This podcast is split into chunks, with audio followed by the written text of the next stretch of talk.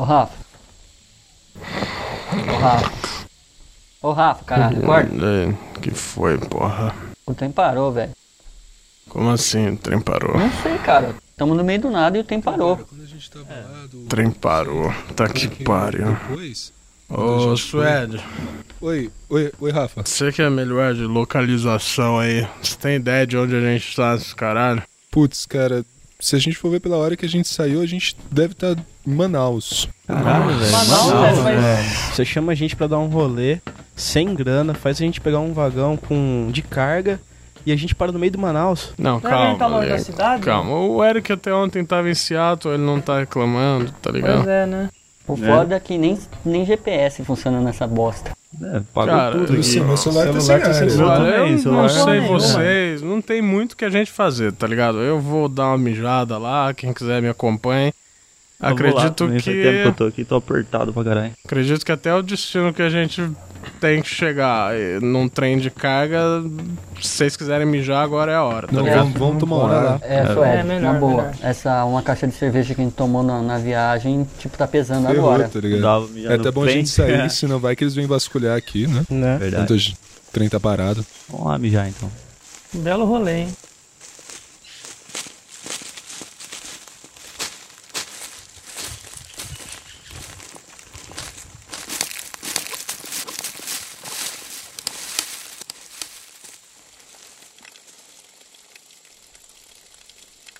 Ai, caralho. Mijar é bom cara, pra cacete. Nossa, é muito senhora. bom mijar, Vocês são cara. tão barulhentos. Ah, mano.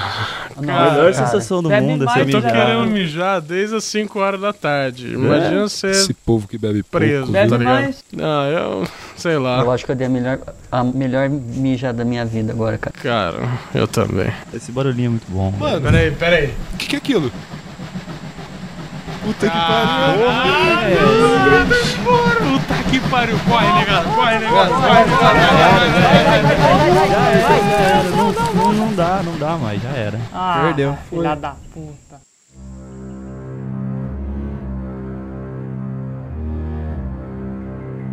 1912. Eu, Roberval Aragão, dou início ao fato que sem dúvida irá mudar o rumo da humanidade. Eu e meus irmãos estamos há três anos nos preparando para este dia. E hoje iremos mudar o curso da história. Seremos ícones da religião moderna e de toda e qualquer seita ou ordem secreta.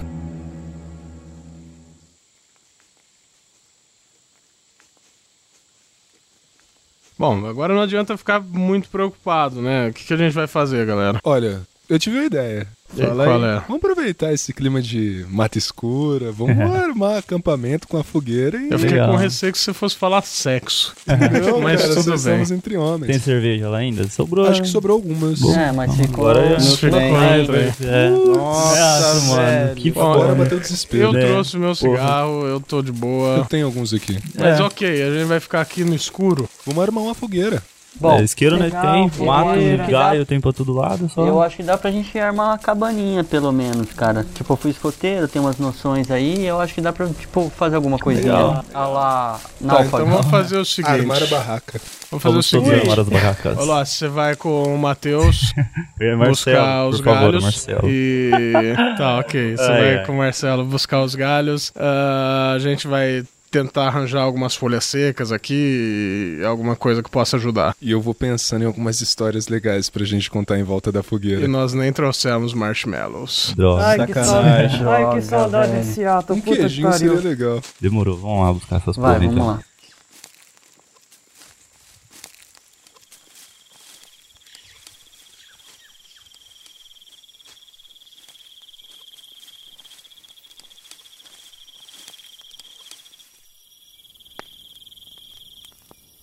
Ok, isso, velho. Vai. Você pensou tanto aí, contar histórias de terror. É um, aliás, um ótimo momento, né? Agora que tá tudo É. escuro. Agora que é legal da gente desafiar nosso medo. Legal. Vocês Por não que, acham? porque acabou o horário de verão, né, cara? Assim é melhor. A escuridão toma conta mais cedo. Ah, f- ah, foda-se, vai. Você tem alguma lembrança aí, alguma... Cara, eu tenho várias histórias legais. E vocês? Ah, merda! aconteceu alguma algumas coisa. coisinhas aí engraçadas pra contar. Engraçadas assim, a partir do momento que envolve Satanás, as coisas não são tão engraçadas, Eu né? acho mas- A graça. partir do momento que não é comigo é engraçado. Exato. então, vai lá, Suede. Você que deu a ideia, você começa. Pessoal, ó, é, essa, essa daqui que eu vou, que eu vou contar pra vocês não, é, não envolve Satanás nem nada, só que, cara, aconteceu com o irmão do meu primo. E é uma coisa. eu- quando eu fiquei sabendo, eu fiquei. Suede, só quero tirar uma dúvida. Diz. O irmão do seu primo não é seu primo?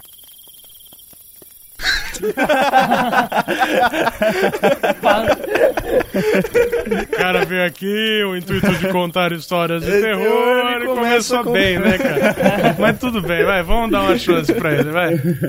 Conta aí. Então, é que assim, o irmão do meu primo é adotado. Ah. Vocês não. Vocês não, Ah. vocês não me deixaram explicar.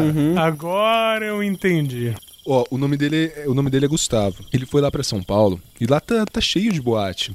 Ele foi numa boate, o nome era Extreme. Badalada pra caramba. Só que ele, ele é muito. Como que eu posso dizer? Ele é muito quieto, ele é muito vergonhoso, né? Ele chegou, encostou lá no balcão, começou a beber um pouquinho. Ele tava com grana, né? Tinha recebido o décimo, férias, É, tudo. fora que você vai pra São Paulo, numa boate, o mínimo que se espera é que você tenha que você tenha grana, né? dinheiro, né? Pelo menos, né? Era uma boate estilo americano. O Eric que tava em Seattle já, já tá ligado das paradas, né? Aquela luz baixa, luz colorida, aqueles bistrôs perto do balcão, aquelas cadeiras perto do, bal do balcão, aquelas, aquelas cadeirinhas altas, os banquinhos, pra quem quer ficar perto do barman, algumas mesas e tal. Música baixa, aquela coisa, zaração. E ele quietão lá perto do balcão. Até que ele vê uma loira. Quando meu primo me contou, assim, ele descreveu a loira os mínimos detalhes, né? Aquela coisa formosa de se ver assim num bistrô longe da onde tava o Gustavo, encarando ele, fitando, meio naquela coisa de flerte, saca? Beleza. Gustavo tava lá, bebendo umas pra tomar coragem de chegar na menina, né? Só que quem chegou foi ela. Chegou. Eita, devia ter tromba. Não, cara. Porque ele tinha dinheiro, é esse Ele, mesmo. ele, ele deu uma juntada no pacote pra ver se tipo era Ele é pacote ou se era uma cara, racha. Mas assim, pelo que, pelo que o é David o nome do meu primo, né? O irmão dele é o Gustavo, adotado lá. Ah, o David me contando, ele falou, não era uma mulher, não tinha como ter dúvidas nenhuma que era uma mulher. Tanto porque tava com roupa curta. Ah, mas eu mais. conheço muito traveco que é uma mulher. É, passar é, de como é Vamos, vai condena, vamos, vamos, é, vamos, dar uma chance, vamos dar uma chance, vai. É, se vai. passar de condena, né, lógico. Tô fora, tô fora. Então, papo vai, papo vem, bebida vai, bebida vem, se conhecendo. Ela sempre tomando iniciativa.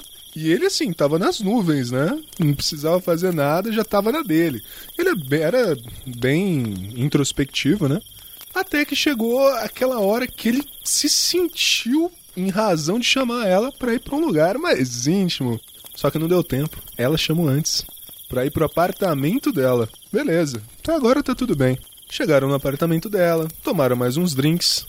Porém, esse último drink estava com drogas, que o fez adormecer. Quando ele acordou, ele estava numa banheira cheia de gelo, com incisões à altura dos rins, um telefone sem fio do lado da banheira, com um bilhete dizendo: Ligue para o hospital ou você vai morrer. Gustavo teve os rins roubados para o tráfico de órgãos. Caralho. É Aqui em louco. São Paulo. Coitado já é ainda tem que passar Olha, por isso. Foda. cara. Nossa. Então, isso não me assusta.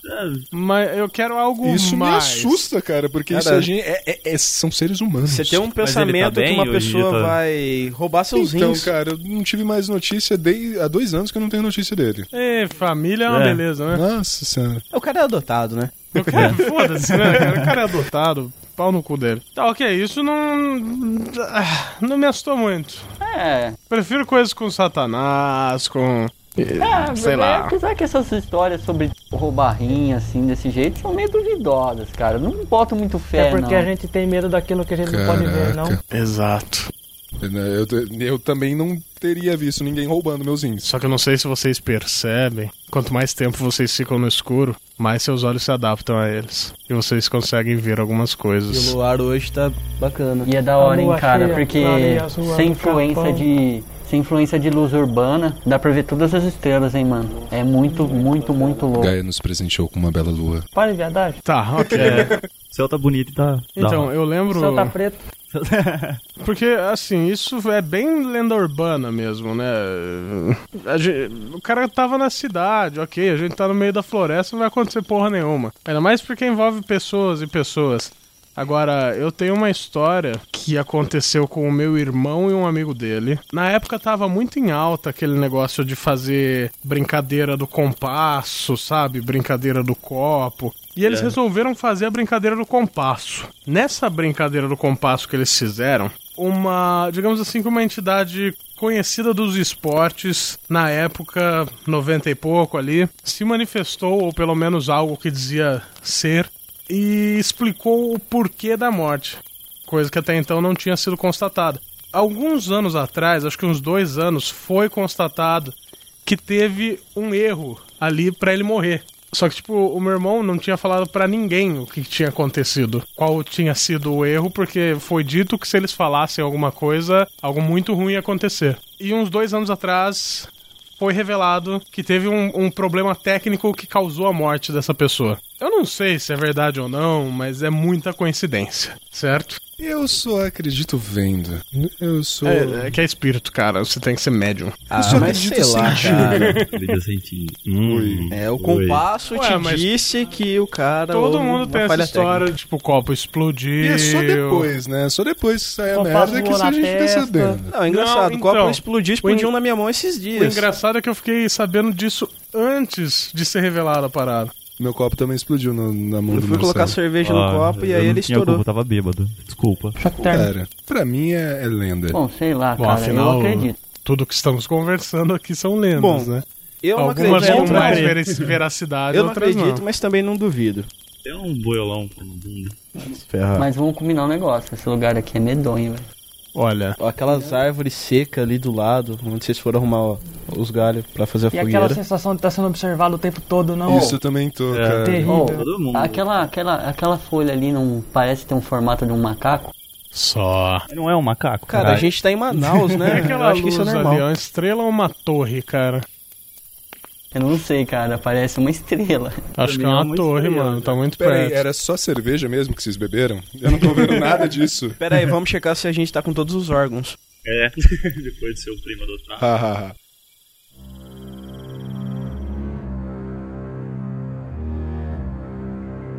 (1954) Estamos nos dirigindo a uma cabana, que fica em uma região bem afastada de Manaus, mais especificamente na zona leste. Fica logo após o bairro Jorge Teixeira. Não sei ao certo o nome da localidade. Reinaldo foi quem tratou de encontrar o local. Disse que ali era a localização perfeita para o ritual. Tenho esperanças que tudo dê certo.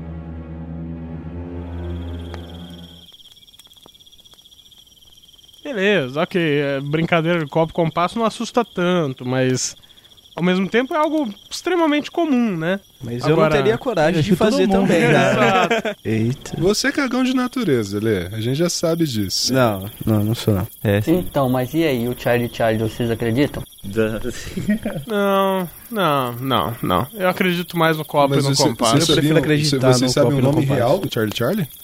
Charles Chaplin? Não, é vento. É verdade. Corrente de ar. Esse é o nome do Charlie Por Charlie. isso eu tenho Exato. quase certeza que é. Justo. Agora, o Eric tem. Sim. O Eric demonstrou ali uma certa inquietação. O que está acontecendo, Eric? Sim, eu lembrei de uma história, inclusive um amigo meu, que é descendente de japonês, voltou recentemente da, da terra nipônica. Ele disse que ele visitou, na, na, na sua estadia lá, ele visitou uma casa onde era é uma casa que existe desde a época dos samurais. E ele não conseguiu entrar na casa devido ao, ao clima pesado lá de karma da, da região.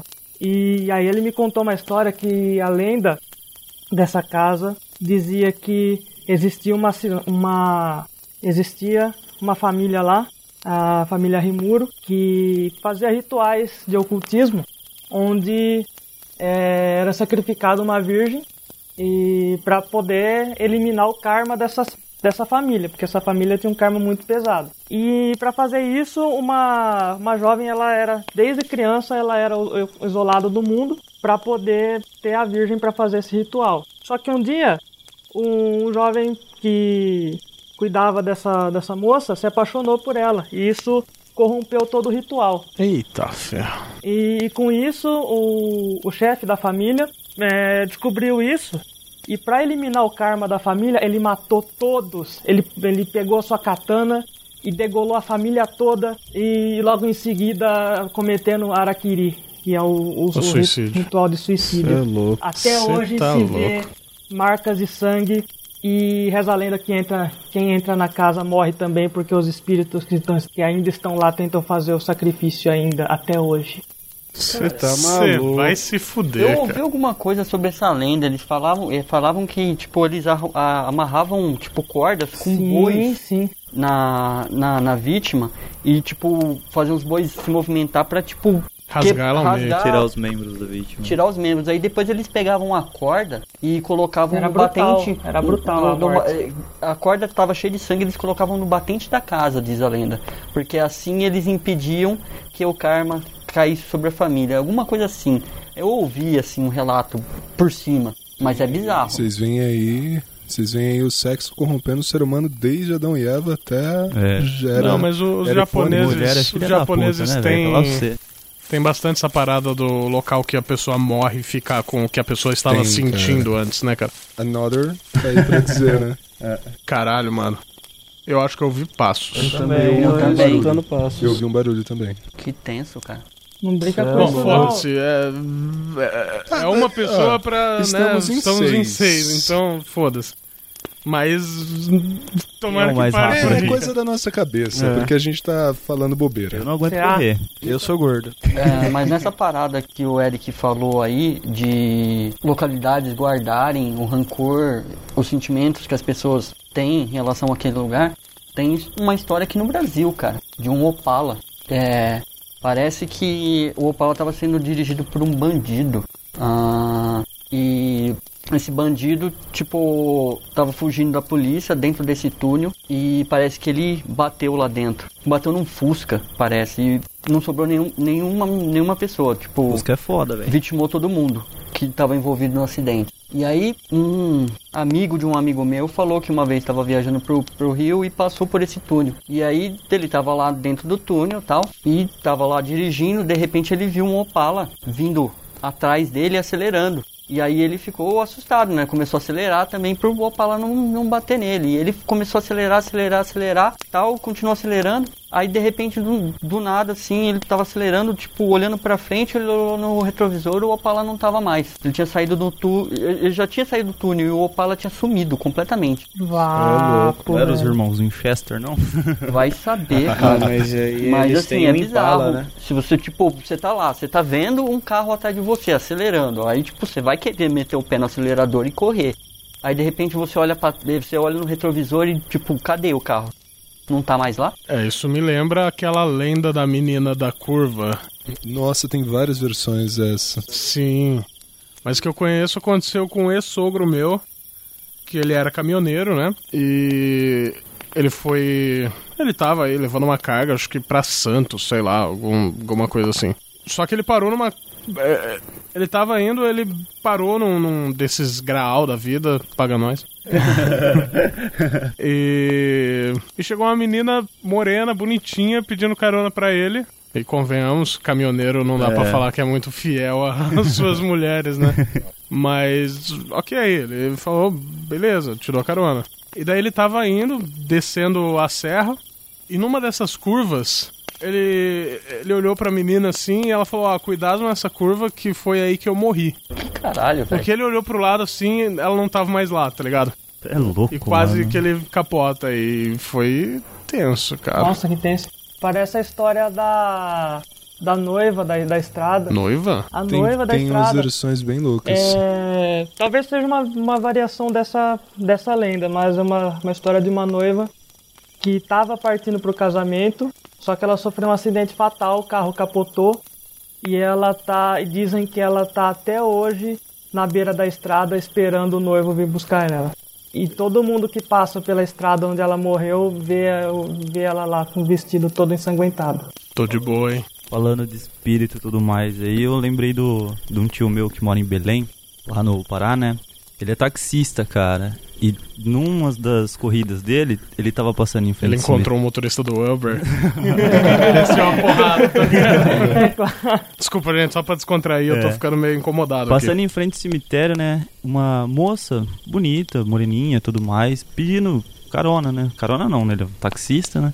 Tudo bem, ela entrou no carro, levou até o destino dela, ela entrou na casa. Antes dela entrar na casa, ela falou pra, ela, pra ele, que ele que ela não tinha o dinheiro pra dar pra ele ali, né?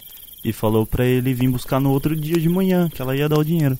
Beleza, no outro dia de manhã ele volta lá, chamando, chamando, chamando, ninguém sai. Aí a hora que ele desistiu de chamar e indo embora, saiu uma velhinha. E aí ele fala, né, o que aconteceu, ele pegou a moça lá, trouxe até aqui, tudo mais, tudo mais, tudo mais. Ela falando, não, moro sozinha aqui, não tem mais ninguém além de mim. Aí ele olhou pra, pra dentro da casa, ele viu o quadro do, da menina ali, né? Ele perguntou ainda, falou pra, pra, pra velhinha, foi aquela menina ali que eu trouxe ontem. A, a velhinha olhou pra ele e falou assim, não, impossível, aquela ali é minha filha, morreu há anos, impossível. Ah, tomar no cu, velho. é, Cê louco, mano. Ah, se fuder, mano. Ó, galera, Satanás se disfarça das, né? Observe. ó, né? galera, mas agora falando do um pouco, ladainha. pou- pouco sério, vai. Ah, tipo assim, não tá ventando, mas vocês não estão sentindo um frio meio esquisito aqui? Um friozinho na barriga, Olha, eu tô de sentindo leve. incômodo. É o Frio não, psicológico. mas é eu tô sentindo psicológico, incômodo. Junto com a É, cerveja. aquela, aquela sensação que, tipo, tem alguém atrás de mim, cara. Isso daí tá. Não, mas me- atrás de você tem, eu não Aí queria a falar não. sensação... É louco! Não vou nem olhar pra trás. Ale, Sai como é a sensação de ter alguém atrás de você? Cara, é horrível. Que medo. Como assim é horrível? É, é estranho, sei lá.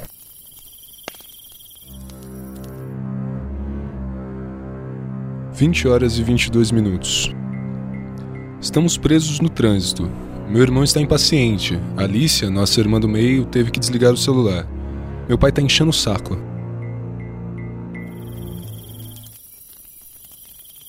Cara, já é quase oito e meia da noite e eu acho assim, eu tinha esperanças que o trem voltasse ainda. Não sei. Ou passasse um outro, né? É, é, Pelo mais fácil passar Pois um é. outro, É, né? bem- Da ré não vai. Não vai dar ré, né? Então. Na verdade, a gente nunca sabe os horários dos trens ao certo, porque a gente já perdeu vários, né, cara? Então, Eu acho que é coisa da minha cabeça. Eu tô ouvindo barulho de trem toda hora. eu também. Mas eu acho que deve ser o eco do, do lugar muito aberto, assim, é foda, né? Tá, ok. Ah, alguém tem mais alguma história Cara. aí? Porque eu não vou dormir tão cedo hoje. né? Tem nem Eu como. tenho- tava dormindo até agora também, né? Vocês Eu são tenho muito uma. cagões. Cara, eu tenho uma. E essa, por incrível que pareça, aconteceu com meu tio e lá perto de Matão. Se você tem aquela estrada que você pega da rodovia dos pescadores que vai pra Gavião Peixoto, Sei. é, existe uma, uma fazenda lá. E o meu tio, ele morava numa fazenda à frente. E tinha um dia que tava com uma chuva muito forte. E ele tinha ido pra Gavião ele tava entrando pra voltar pra casa dele. Quando ele chegou pra. Ele passou por essa fazenda abandonada e tinha uma ponte pra ele atravessar. Só que a hora que ele chegou nessa ponte, a chuva tinha derrubado a ponte. Então ele falou: "Ó, vou voltar, vou passar a noite nessa casa aqui, dessa fazenda, e amanhã cedo eu vou pra cidade, eu procuro um outro caminho, porque tava muito. A chuva tava muito forte. E meu tio, ele sempre foi machão, tudo tal, né? E ele foi dormir lá. Só que quando ele entrou na casa, ele sentiu que tinha uma coisa diferente naquele ambiente. E aí ele começou a ouvir barulhos de- pessoas batendo na porta, na janela. E ele saía pra ver, ele nunca via ninguém. E aí ele voltou e teve uma hora que ele ficou muito puto. Ele abriu a porta e começou a xingar todo mundo. Que quem tivesse lá, que aparecesse, porque ele não era Eita, frouxo porra. pra ficar amedrontado com pouca coisa. Não é, né? Quando Satanás Então. aparece, cara. E aí, nesse momento, ele falou que ele começou a escutar uma mulher e uma criança chorando. E esse, a- essa criança começou a se aproximar dele e o choro dela aumentava muito. Hora que ele entrou e virou, a mulher com uma criança no colo, toda ensanguentada, Nossa. tava do lado dele. Ele falou que naquele momento ele não queria nem saber da chuva ou de nada, ele simplesmente montou no carro e voltou pra cidade. Ah, se porque... esse é o cara. Machão tá louco. vida. Então, e Não tem ele machão nessas horas, acha, né? mano. Nem ele fudendo, jura de pé junto fudendo. isso daí que aconteceu. Ô, Eu diria. Por ele favor, deve estar velho. sujo, troca ele. na boa, por favor. Coloca mais lenha nessa porra dessa fogueira aí, que se isso aí apagar, eu não quero ficar no escuro, não. Eu não vou procurar mais. Tá, pera aí, eu vou buscar.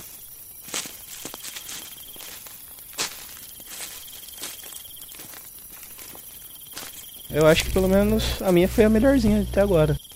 Ah, ah, ah. Não, mas é sério. Tá, tá meio estranho esse negócio aqui. Cara, eu tenho uma história pra contar aí, mas assim, não é tão bizarra. É, é tipo assim, no mínimo inusitado. Há um. Se- não se pode se dizer que é um homicídio, ou uma tentativa de homicídio, ou até um suicídio. Aconteceu com um bisavô de um amigo. O cara tentou se matar pulando o décimo andar de um prédio. E ele caiu numa proteção que estava no oitavo andar. Ou seja, o cara não conseguiu se matar, certo? Ele não conseguiu se matar, beleza. Só que aí ele estava morto. Isso foi bem estranho. Aí um médico legista come- pegou o corpo e foi fazer a análise, né? E aí descobriram que ele foi morto por um tiro de espingarda. Nossa, O cara pula do, do, estranho. do décimo andar, toma um tiro sinistro, um tiro. Aí continuaram as investigações. E, diz que, e descobriram que no nono andar tinha um casal de velhos que ocupavam aquele, aquele andar. Eles brigavam constantemente. Ouvi, eh, os vizinhos ouviam constantes brigas e gritarias dos dois. E aí, nas investigações, descobriram que o velho tinha uma espingarda.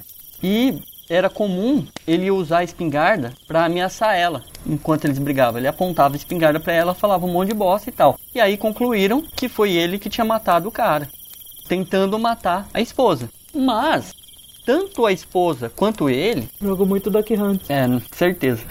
Mas aí, tanto a esposa quanto ele juraram que ele nunca carregou aquela espingarda. Ele tinha ela lá, usava pra ameaçar ela e tal quando tava bravo, era um negócio de praxe, mas que tanto a, a- o que seria a vítima da tentativa de homicídio quanto o homicida alegaram que nunca carregaram eh, aquela espingarda. Então, eles ficaram meio perdidos, né? Então, como é que o cara tomou um tiro? Beleza. Aí foram, aí eles chegaram à noção de que ela estava carregada e alguém carregou ela e tipo sem o conhecimento do casal. Foram atrás, foram investigar, descobriram que viram um filho do casal umas seis semanas antes carregando essa espingarda. Aí foram atrás, descobriram que a velha dava uma mesada para esse pro filho. Só que ela cortou a mesada e ele ficou putaço. Aí o que que ele fez? Como ele sabia que o, o pai dele ameaçava a mãe com a espingarda, resolveu carregar porque o pai matasse e para que ele ficasse ileso. Filho da puta. Né? Bom, enfim, se passaram seis semanas e nada aconteceu. E ele começou a ficar sem grana e tipo entrou Tá em depressão da vida. Começou a entrar em de- depressão, tipo, cheio de problemas e tal, e resolveu pular dos, do décimo andar do prédio, deixando um bilhete explicando é, o motivo. E ele fala que estava com problemas financeiros por causa que a mãe tinha cortado a mesada e tentou forjar um, assassinato da mãe, não conseguiu. E resolveu se suicidar. Quando ele pulou, era o momento que o pai e a mãe deles estavam brigando e ele, o pai puxou o gatilho e acertou ele no meio da queda. Cara, esse maluco é largo, hein, cara. Enfim, quem veio a óbito era o filho do casal. E aí, Como diz cara? o ditado, o feitiço virou contra o feiticeiro.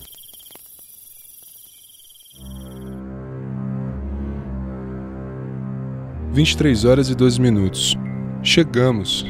Demorou a beça, mas enfim chegamos. Agora temos que preparar o terreno.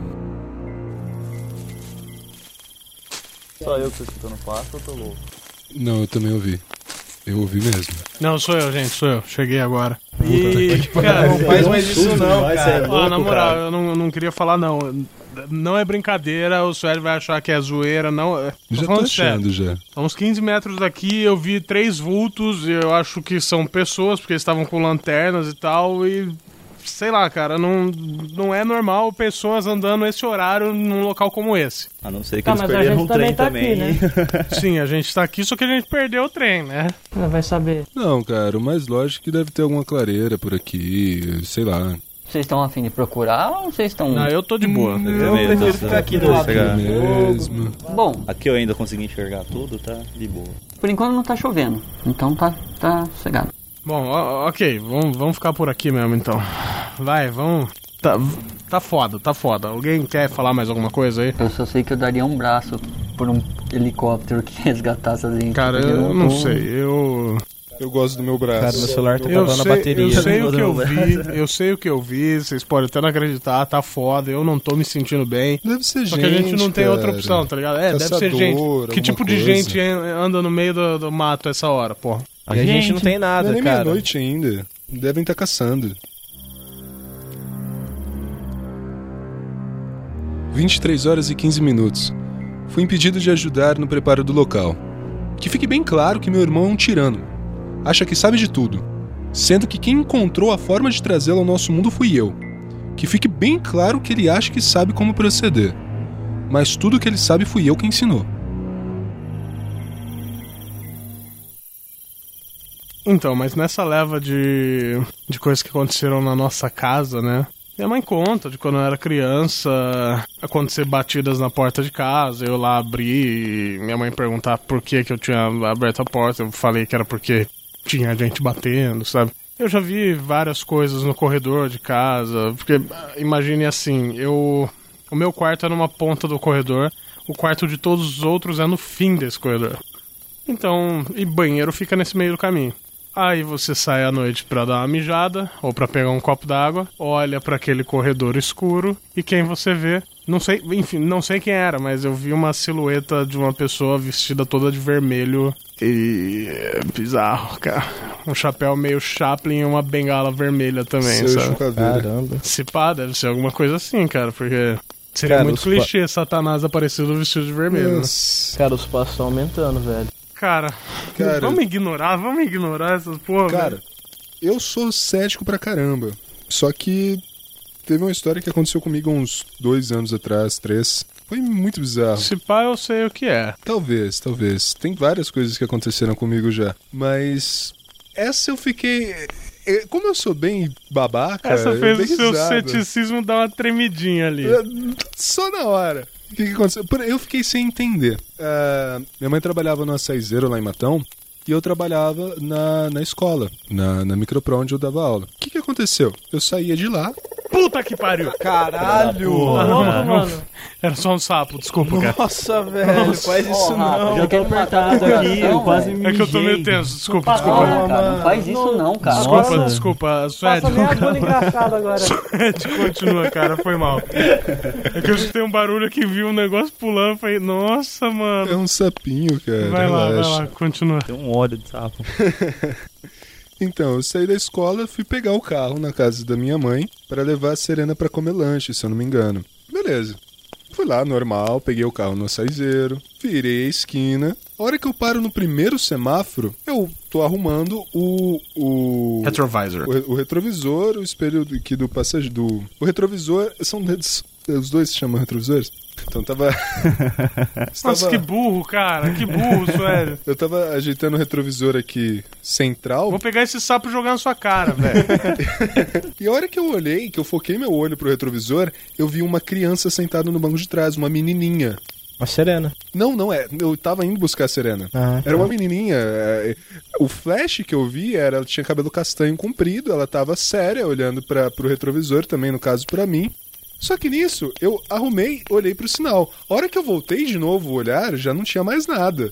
Eu fiquei assim, eu, eu dei risada, eu falei, ah, não. Você chegou a olhar pra Ah, trás? cara, eu olhei depois, eu olhei pra trás, tudo. eu não olharia. Fui procurar Eu desceria alguma do carro. coisa.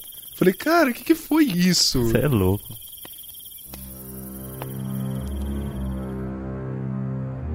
Vinte e três horas e 20 minutos. A noite está perfeita. Temos uma linda lua nova que representa o começo de um novo ciclo. A noite é quente e tudo que aqui for feito não morrerá, e sim estará somente partindo em busca de um novo e real conceito.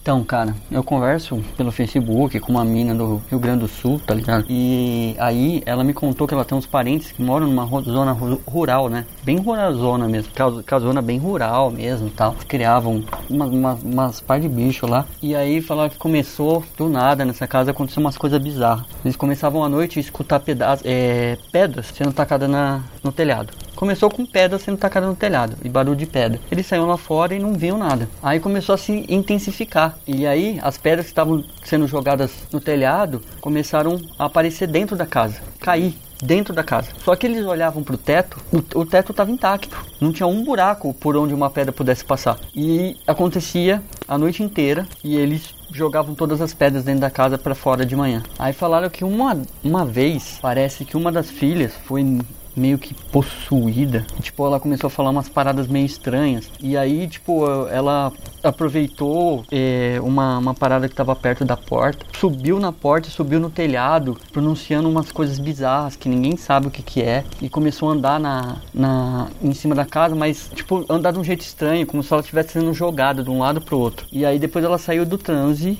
e acordou em cima da casa sem saber o que fazer. E aí eles chamaram padres, chamaram médiums, chamaram fizeram diversos tipos de exorcismo na, na casa e não deu jeito. E chamaram até polícia para constatar mesmo que realmente as pedras estavam sendo jogadas e que não tinha buraco no telhado. Policiais que foram lá constataram, procuraram meliantes em volta e não acharam. Ah, no final das contas, a família teve que se mudar e a casa foi demolida. Eu não sei o decorrer da história porque ela não me contou, ela parou de. Como era um parente distante, ela parou de de, vamos dizer assim, é, é, continuar prosseguindo a história, né? Continuar ouvindo os relatos, mas até onde se sabe foi isso.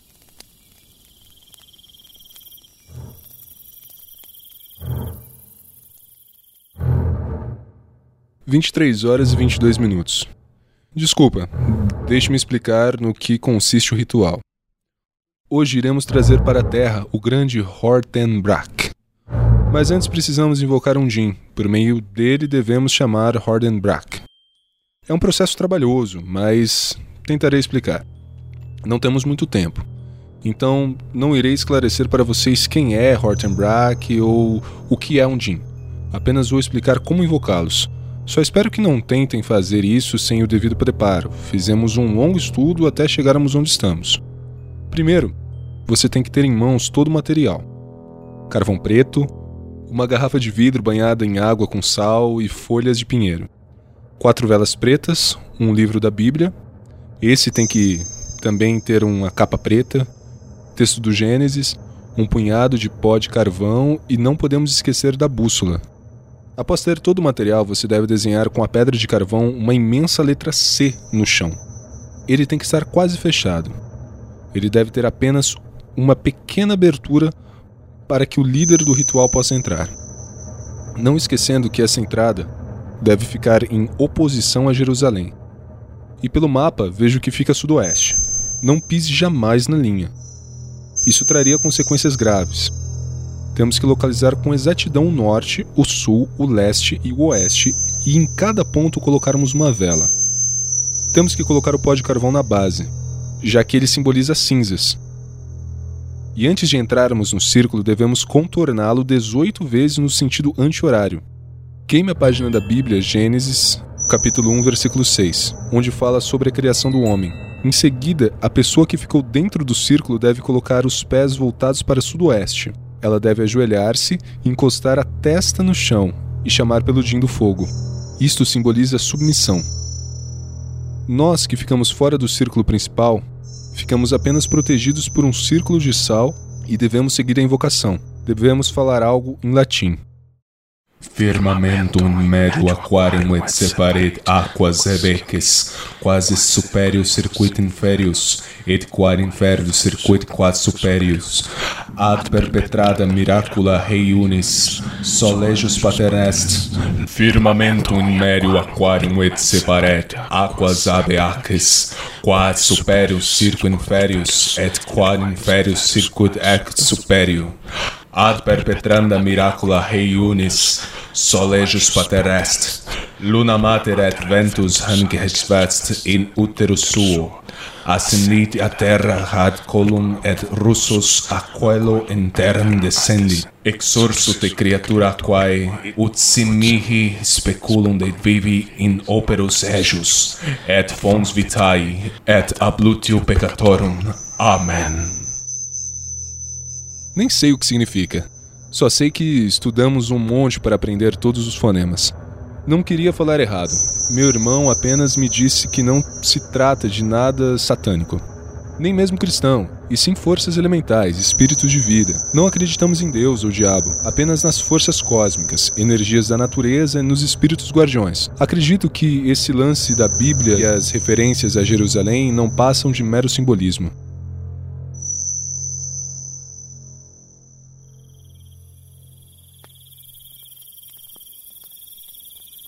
Então. Caralho, tá, tá foda. Tô, não tô legal. Tô começando a ter uma dor de cabeça esquisita aqui, gente.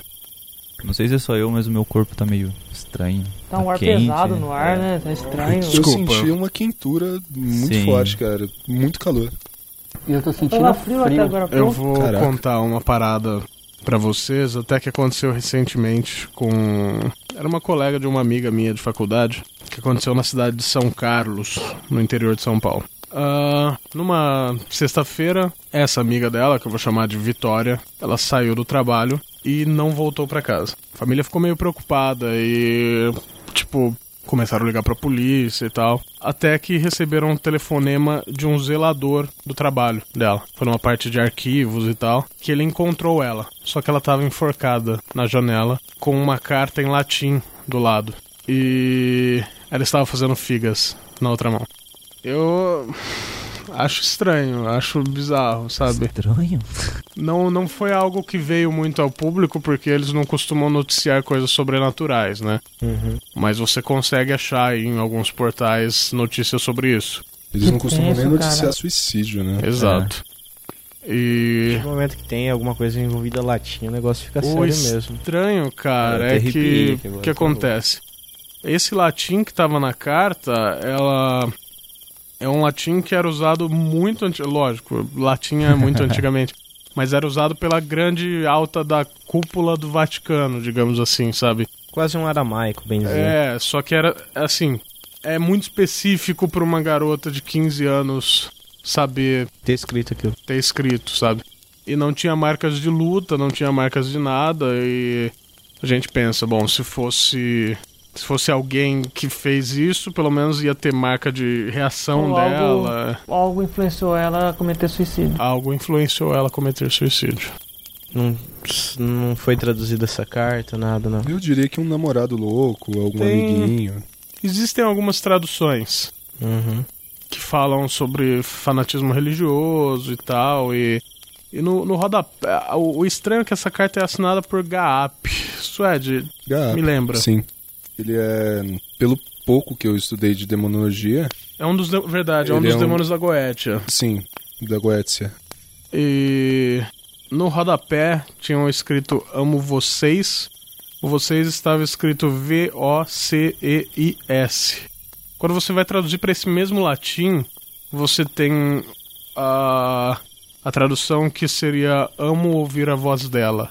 É louco. Não tô querendo dizer nada, mas. É algo estranho, né? Estranho. Cara, você estava falando de história de sítio, essas coisas assim. Quando eu era pequeno, aconteceu uma coisa bem estranha comigo também. Eu tinha costume, quando eu era pequeno, né, de, de ir no, no horto, no sítio da minha avó. Sim. E eu ficava brincando com meus primos, de esconde-esconde e tal. E no fundo do quintal da minha avó tinha uma plantação de café. E eu costumava me esconder lá. Numa das vezes que eu fui esconder lá, levantou um negócio preto atrás de mim e saiu correndo. Na hora eu fiquei assustado, voltei pra dentro, falei o que tinha acontecido. Saci. Beleza. Vai saber. Preto, né? Mas enfim, até aí nada aconteceu.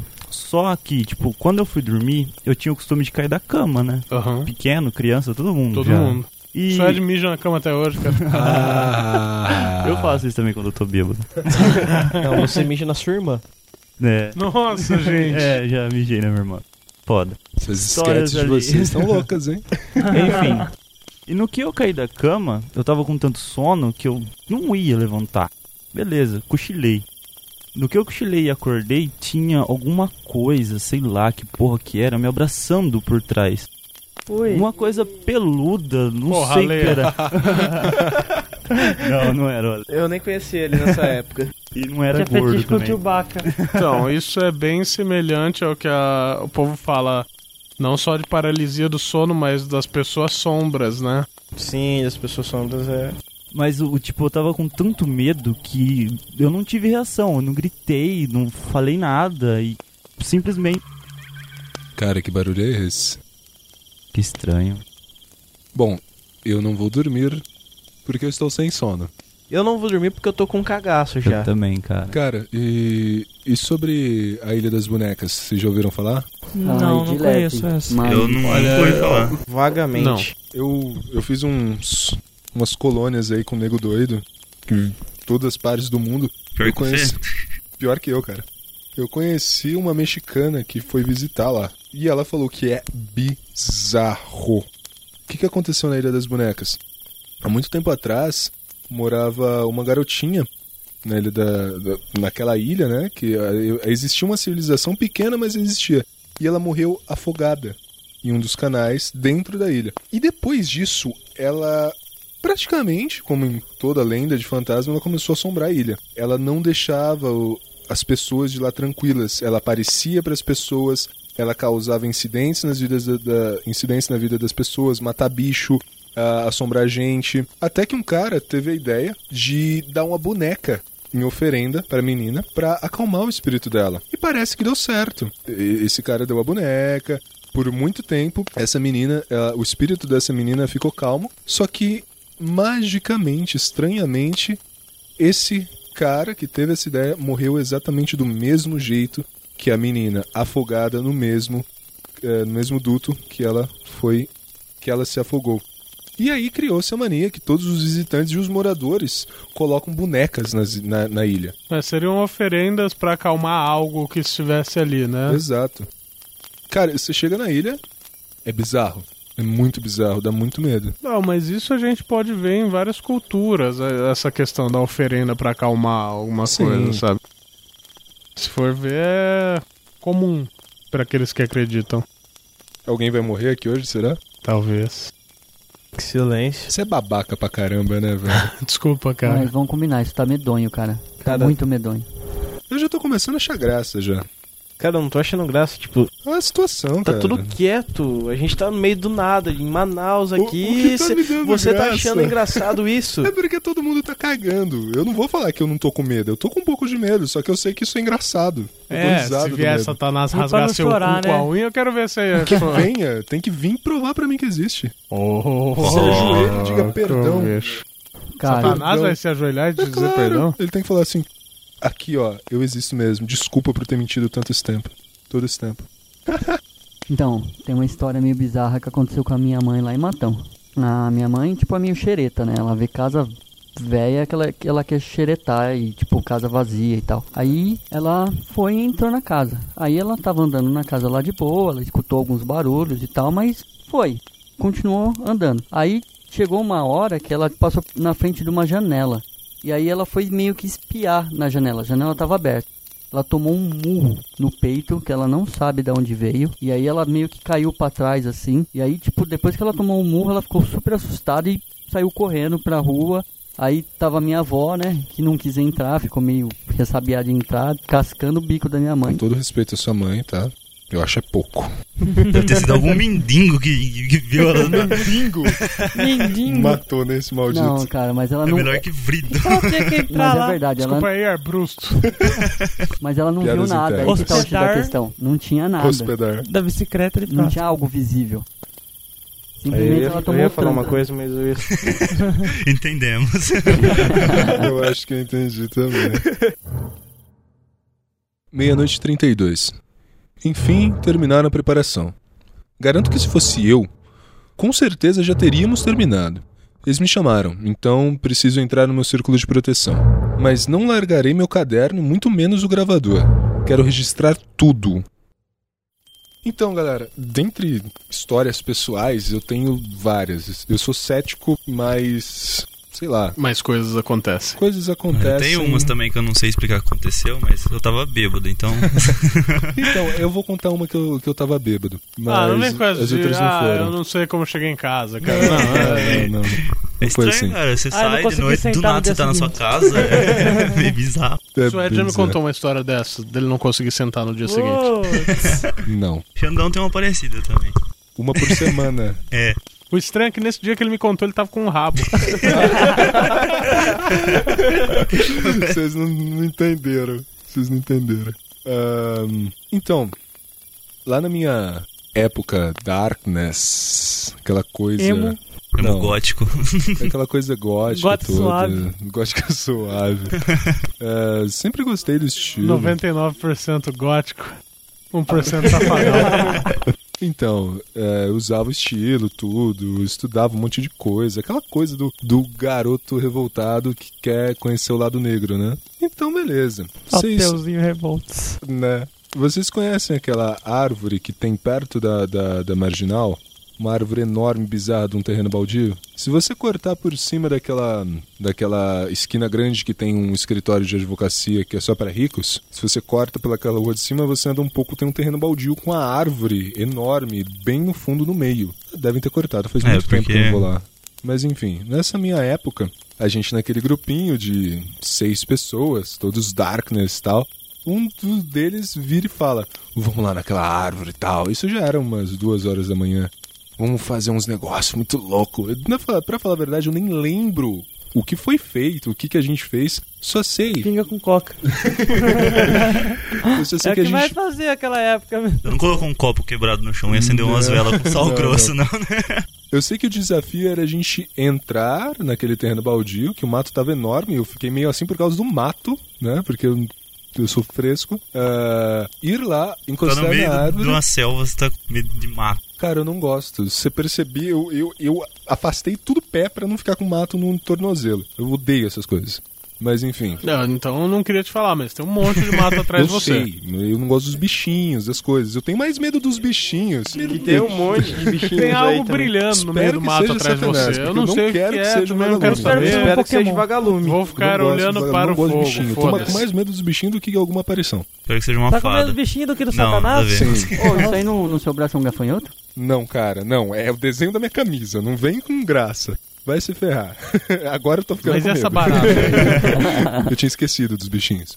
Então, o nosso desafio era ir, entrar nesse terreno, ir lá, encostar na árvore e voltar. E tinha um mestre lá que tava fazendo não sei o que e tal. Beleza. A gente foi lá, eu tava meio assim, "Ai, os matos e tal. Fomos lá, encostamos, voltamos. Só que eu lembro, eu não sei se foi a bebida, o que, que aconteceu. Quando a gente voltou, todo mundo afirmou, sem, sem falar um com o outro, que de relance, a hora que a gente olhou, que a gente já tinha voltado, a gente viu uma pessoa enforcada na árvore. A gente olhou assim, viu, encarou. A hora que a gente foi falar um com o outro, já não estava mais. A gente viu uma pessoa enforcada naquela árvore. Foi bem Todo bizarro. mundo?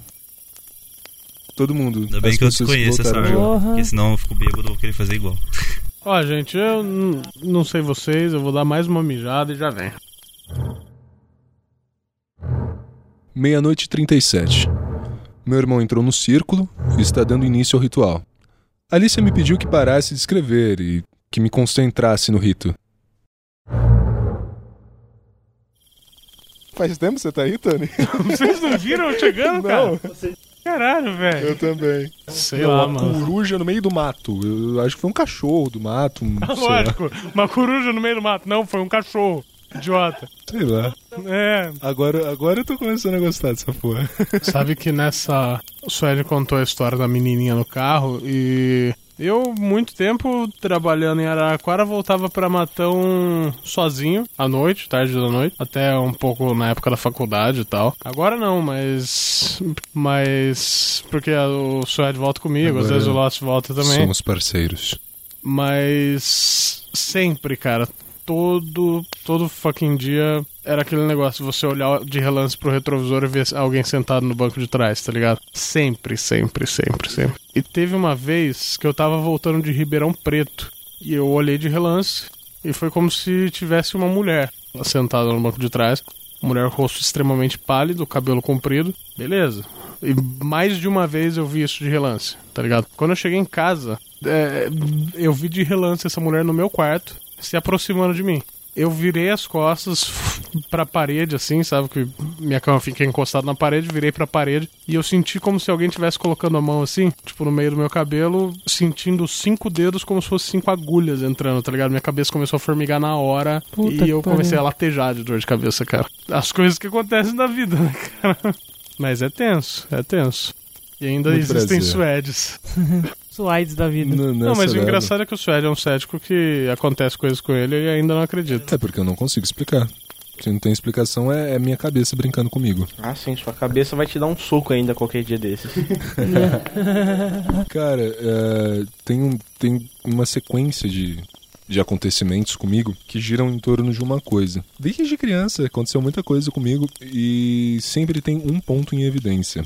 Eu acho que eu não falei isso pra ninguém de vocês aqui até hoje, mas eu sei que vai dar alguma merda comigo quando eu vejo um pássaro morto. Sempre, sempre que acontece alguma coisa comigo, eu vejo um pássaro morto. Não é assim, tipo, ah, olha lá, Suede, tem um pássaro morto. Não, eu saio da minha casa, tô indo pra algum lugar, ou chego em algum lugar, no canto desse lugar, ou quando eu sair de casa, eu tenho esse pássaro Como um mau presságio. como um mau presságio morto no chão. Sabe que dizem isso de borboletas, Borboletas. também, né? Sim. Quando. Minto. Mariposas. Mariposas. Mariposas. Falam que quando você vê uma mariposa, ela se aproxima É de um você, é presságio. mau presságio Vem uma lenda das bruxas. Tô Sim. Por isso daí eu já não acredito, porque já é super, superstição. Não, que nem sim. passar debaixo da escada da azar. É, é- é uma coincidência, entendeu? É que assim, é, Ué. é um ponto. Se tiver um pintor em cima da escada ele derrubar a lata de tinta na sua cabeça, azar. É é azar. azar.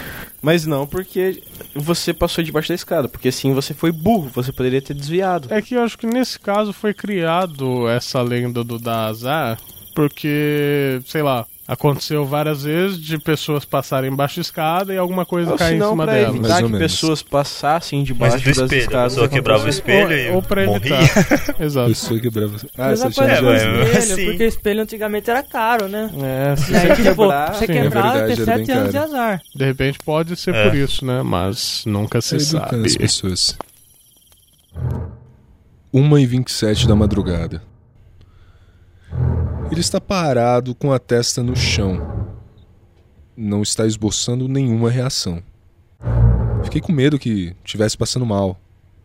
Alguns minutos ele soltou uns gemidos esquisitos, como que de gravetos sendo quebrados. Eu, não estou com medo. Estou apenas ansioso. Caralho, velho. Eu juro que eu senti alguma coisa correndo aqui atrás de mim. Você é louco. Tânia, não, Aí já é não, brinca sua não. cabeça. É, É, coisa da sua cabeça. Estamos contando história até agora. Cara, olha, eu né? tenho, ah, eu tenho absoluta certeza que tá acontecendo alguma coisa aqui que, sei lá, não, não sei explicar, mas. Eu sei, a gente tá contando história de terror em frente a uma fogueira e a nossa cabeça começou a pirar. Tá, É beleza. isso. Você Mano, acha é que é só isso? Foda-se. O que Tinha foi, cara? algo atrás de você agora. Ah, vai começar com essa patifaria. água É, sério, eu tô falando sério, eu vi algo atrás do Tani. Você sempre vê algo atrás dos outros. Respira em Né? fundo, isso dá risada. Dá risada Bom. que é Então, bom. beleza. Vocês acham bobagem? Foda-se, vai. Continua essas porra dessa história aí. Ah, Cara, eh, a gente tem uma, uma história meio bizarra. Que, tipo, eh, eu e o Marcelo a gente tava indo. Pra uma, a gente foi pra uma festa.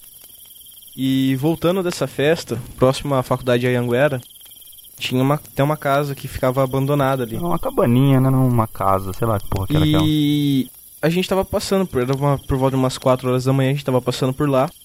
E a gente viu uma clareira. Clareira não, uma luz vindo da, da cabana. No que a gente olhou pra aquela, pra aquela luz, aquela luz apagou. E começou a sair um monte de bicho, cachorro, um monte de coisa correndo atrás da gente. A gente saiu Não era correndo. pouco, cara. Tinha uns seis ou sete cachorros E, do mato, do e aí nada. a gente saiu correndo, correndo desesperado, aquele, aqueles cachorros acuando na gente. Quando a gente pegou, olhou pra trás, não tinha mais nada, não tinha barulho, não, a casa tava completamente escura, não tinha mais nada lá. E aí simplesmente a gente falou, não vamos ficar mais aqui e continuamos correndo. Eu acho que vocês deveriam é parar de usar drogas nas festas. Cara, Não, a a gente gente tava- só bebe, só. Tava sob efeito de álcool, mas Mas, tipo, mesmo efeito de álcool, os dois viam as mesmas É. coisas. é estranho. Vocês têm uma ligação, hein? É profunda. Não, mas assim, ah, eu que pego estrada todo dia, eh, já, já aconteceu de ver várias coisas em beira de estrada e tal. E que você olha de relance assim, você acha que é uma pessoa, mas olha de novo e É um não tronco. é nada, sabe? Então, mas é esse que é o porém. Tipo, a gente não olhou de relance, a gente viu e ouviu, aí a gente saiu correndo. Começou a olhar. Correr por causa disso. Ah, Aí pode ser e- Satanás mesmo. Eu acho que era ali o Azelele. Acelera. é, então, É, o meu pai ele foi criado em sítio, né? Até os 16 anos de idade ele morou em sítio. Aí ele disse que antigamente tinha uma lá onde perto de onde ele morava, tinha uma família que antigamente era muito, era uma família de italianos que tinha fazendas, era uma família muito rica, influente na região. Só que aconteceu, todos morreram e, e, tipo a história diz que o parece que o bisavô era muito rico, só que ele era praticante de umbanda e, e ele tinha e que diziam que a riqueza dele vinha vinha disso. Aí ele ele teve uma filha, a filha não a filha tinha que continuar com o ritual, só que ela não quis.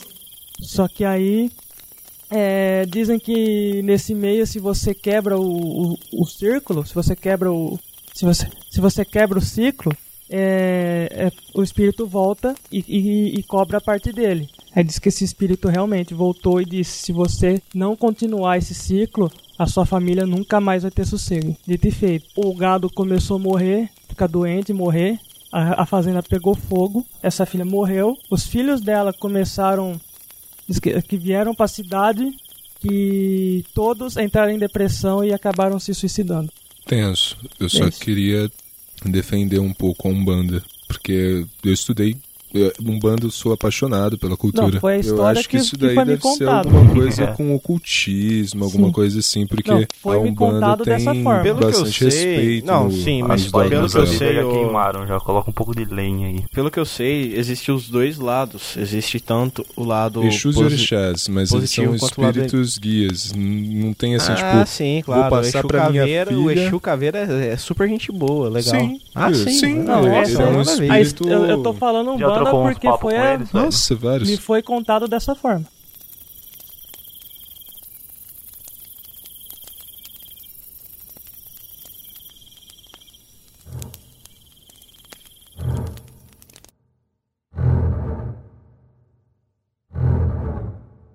Uma e 44 da madrugada. Incrível. Meu irmão está possuído. Ele disse se tratar do próprio Horton Brank. E não de um Jin. Disse que adoraria que eu escrevesse tudo o que ele falar. Estou me sentindo o homem mais importante do planeta. O que eu escreverei agora não são palavras do meu irmão, e sim do grande Horton Brank. A vida. Bem podemos dizer que ela é apenas uma ilusão. Você vive durante anos, mas do que vale? Se você erra, será condenado ao fogo eterno. É assim que pensam os cristãos. Pura intrugice. Não existe inferno no mundo das trevas. Apenas existem dois polos, duas escolhas e ambos senhores. Se você não agrada a um, segue para servir o outro, e se você agrada a esse outro, como poderia lhe fazer mal? Pense bem. O inferno não é um local de tortura, e sim uma nova espécie de paraíso. Um lugar de regozijo para aqueles que nos agradam. E, e o que ocorre quando os nossos espíritos ficam aqui na Terra atormentando as pessoas? O, o que significa isso? Vocês são muito infantis. Acreditam mesmo que a moça estuprada bate e atormenta as outras após a morte? Acham mesmo que isso é possível? Se ela estando viva, mal pode se defender. Porque agora, depois de morta, ela iria desenvolver uma força titânica. Cada alma segue seu rumo. Os que ficam são espíritos ilusórios. Eles adoram perturbar a sua paz, conseguem imitar vozes e até mesmo trejeitos. Tentam, através disso, entrar em contato com vocês e, quando conseguem, eles obtêm livre acesso. Mas você não disse que demônios não são criaturas más? Não disse isso. Demônios são seres inteligentes, muito mais inteligentes do que vocês, pois desafiaram a própria criação. Não vivemos como humanos, vocês são como animais de estimação.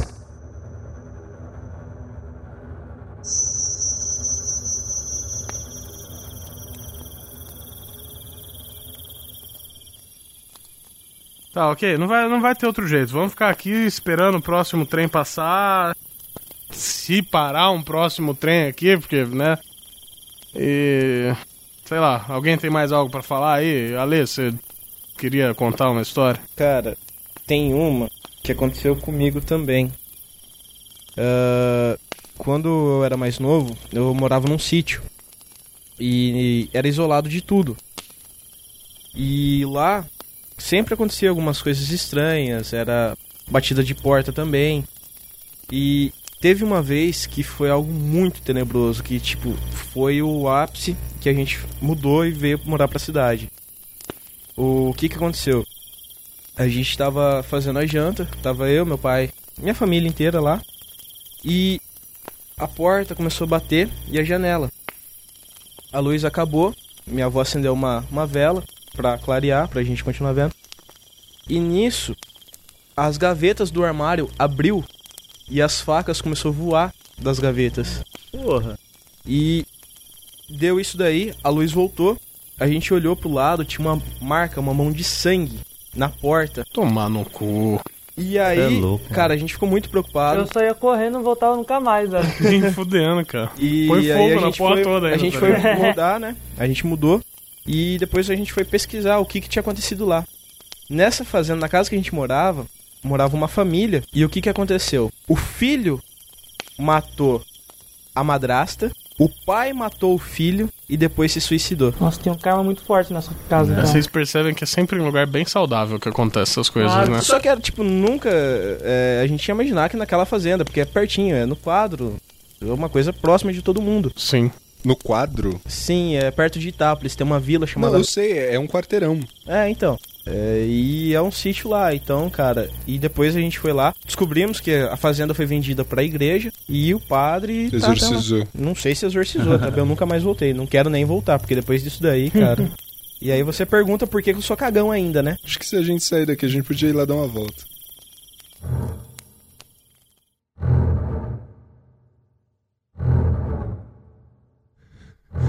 Duas e cinquenta e quatro da manhã.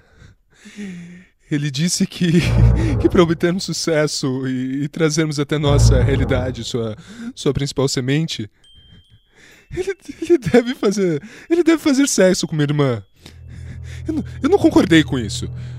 E isso tá passando dos limites. É contra, é contra a natureza. Ma- Mas minha irmã concordou e, e por isso eu, eu tô aqui fora do quarto, aguardando os dois.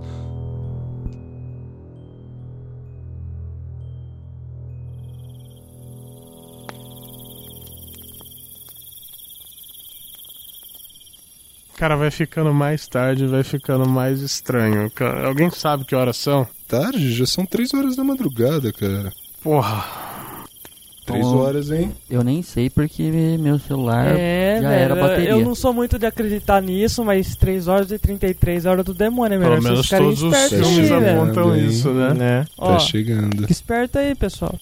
3, 4 horas o bagulho fica louco. E meu celular não deu área também ainda. Não celular tá com no celular. 4% de bateria.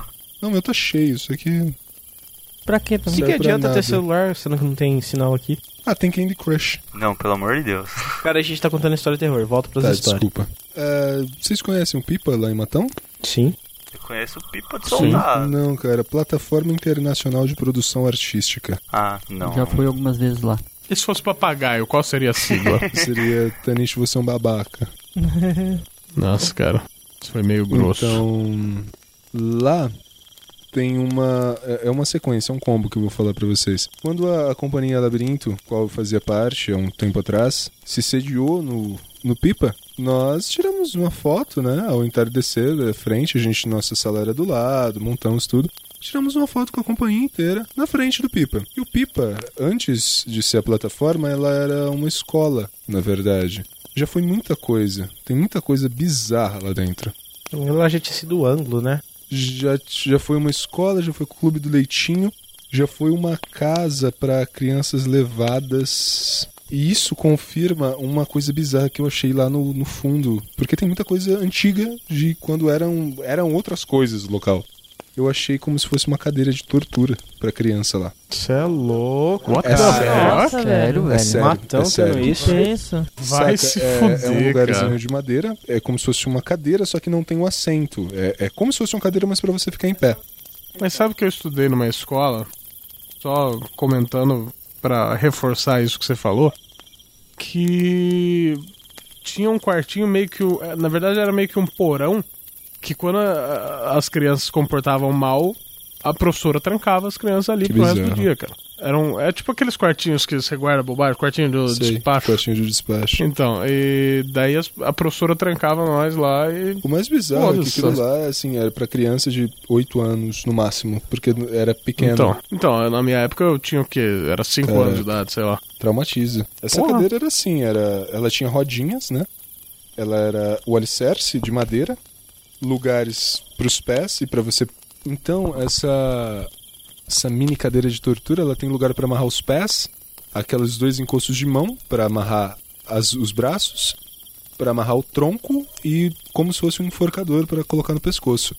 A hora que a gente achou aquilo, eu fiquei abismado. Mas tudo bem, isso foi depois da gente ter tirado a foto lá na frente qual apareceu o semblante de uma menina na janela. Estava a companhia inteira, era um entardecer, não era nem a noite.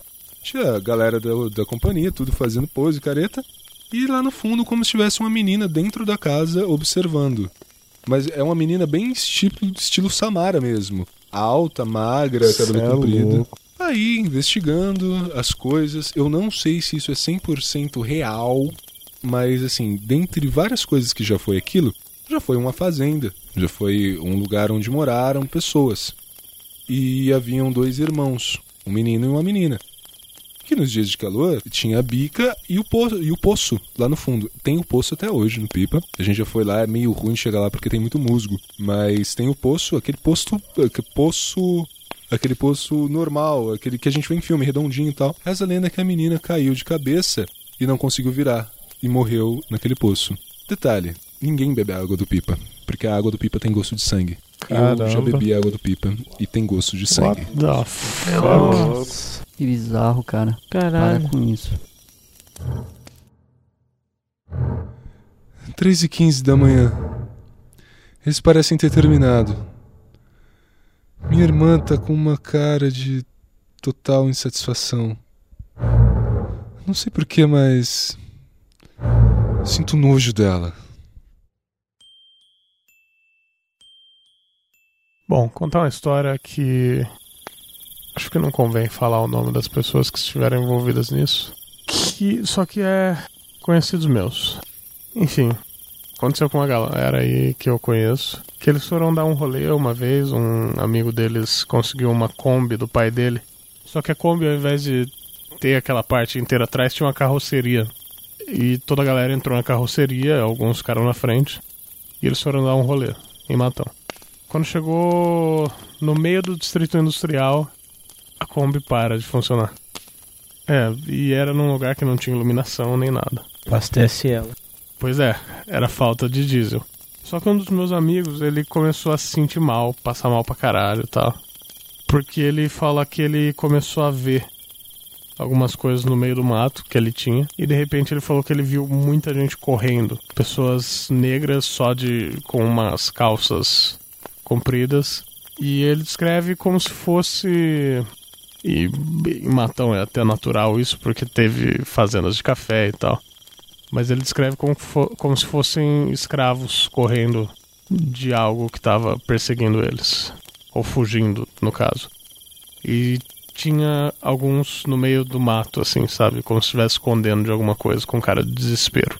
Esse amigo subiu na carroceria, deitou lá e ficou o resto do rolê deitado, passando mal pra caralho por ter visto tudo isso. Ô, louco. Você é louco. Vai dar. Eu não vou falar se é louco. Todo mundo falou. Bom, teve uma vez, um amigo meu tava passando bem apertado na casa dele, ah, porque ele tava desempregado fazia cerca de um ano e tava acontecendo constante, con- constantes brigas entre ele e o pai dele, né? E ele tava muito mal por causa disso. E ele era meio cético, né? Não acreditava muito em muitas coisas e tal. Ah, mas eu falei, ó, eu acho que o, o quanto que você tá mal, essa energia negativa toda que você tá levando, eu acho que você deveria, tipo, ir numa igreja, ou pelo menos passar num centro espírita, pra, sei lá, tentar pelo menos amenizar, tipo, o quanto que você tá mal, que eu, tá nítido, tá na sua cara que você tá mal. E beleza. E aí a gente dava sempre rolê no centro e tal, e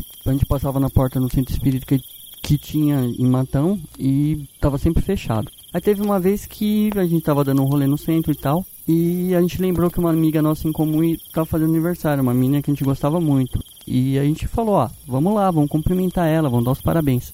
E aí a gente chegou lá na- no lugar, no, no local que ela trabalhava, que era um restaurante, só que ela não tava lá. Só que esse local ficava justamente do lado do centro espírita.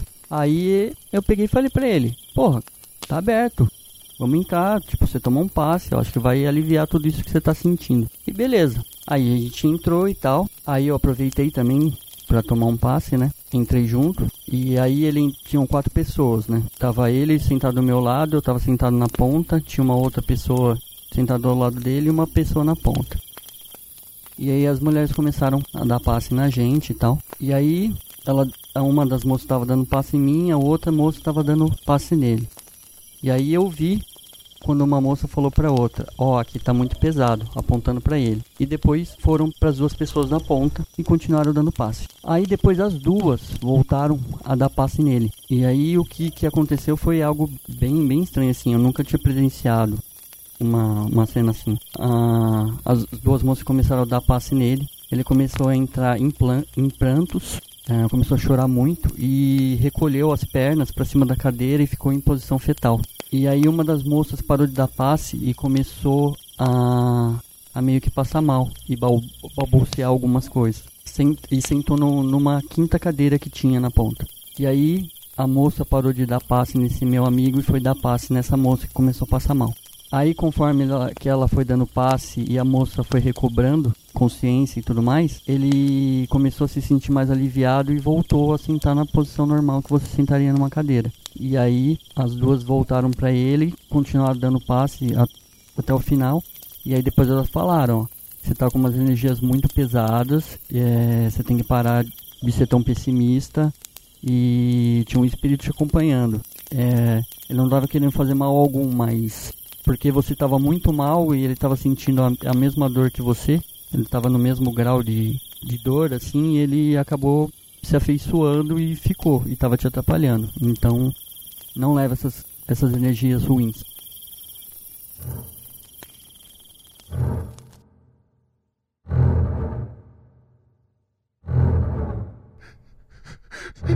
Treze e quarenta e quatro da, da manhã. Eu, des- eu des- As letras estão ilegíveis. Não consigo escrever. Eu só escrevo pra pedir desculpa. Desculpa, meu pai, desculpa a todos. Quero que fique claro que eu sou inocente. Deus sabe que eu sou. Acabei de cometer uma monstruosidade. Mas foi necessário. Tive culpa. Não era ele. Meu irmão, de uma hora para outra, começou a agredir Alicia. Ela batia violentamente em seu rosto. Eu tentei evitar. Mas eu não consegui. Com apenas um braço, ele, ele, ele me atirou para o outro lado da sala. Ele. Eu não vi alternativa. Eu tava. Eu tava me defendendo. Defendendo a vida da minha irmã. Acertei. Com um cano de metal na cabeça dele. Entendam? Foi a única maneira de fazê-lo parar.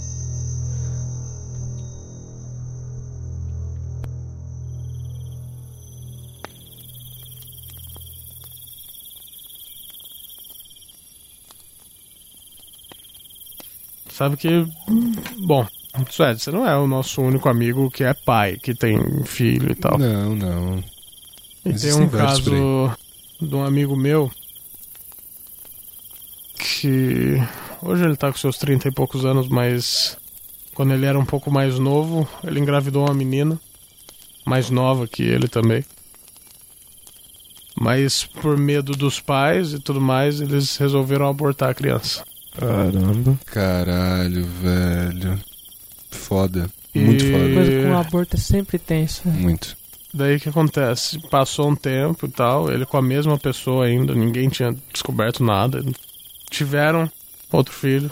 E quando esse filho tava com uma faixa aí de uns 4, 5 anos, ele chegou nos pais e falou: Eu sou aquele menino que vocês tiraram a vida. Caraca.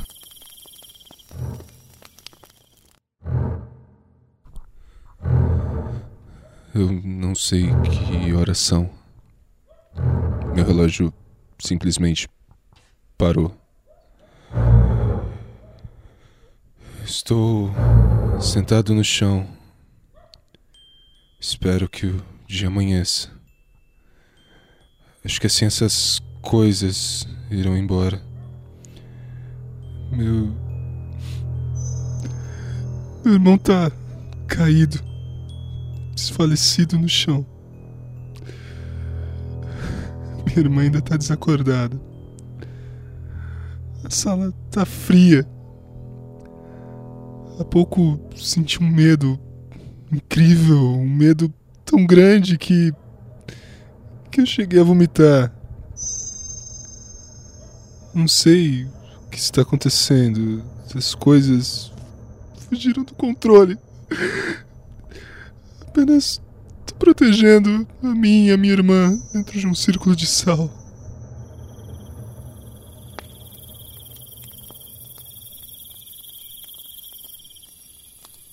Então, galera, tem essas brincadeiras do copo, Charlie Charlie, que ficou famoso e tal. Desde que o mundo é mundo, é, tipo, eu acho que essas brincadeiras existem, né? As pessoas fazem, tipo, tem a tal mesa de Ouija.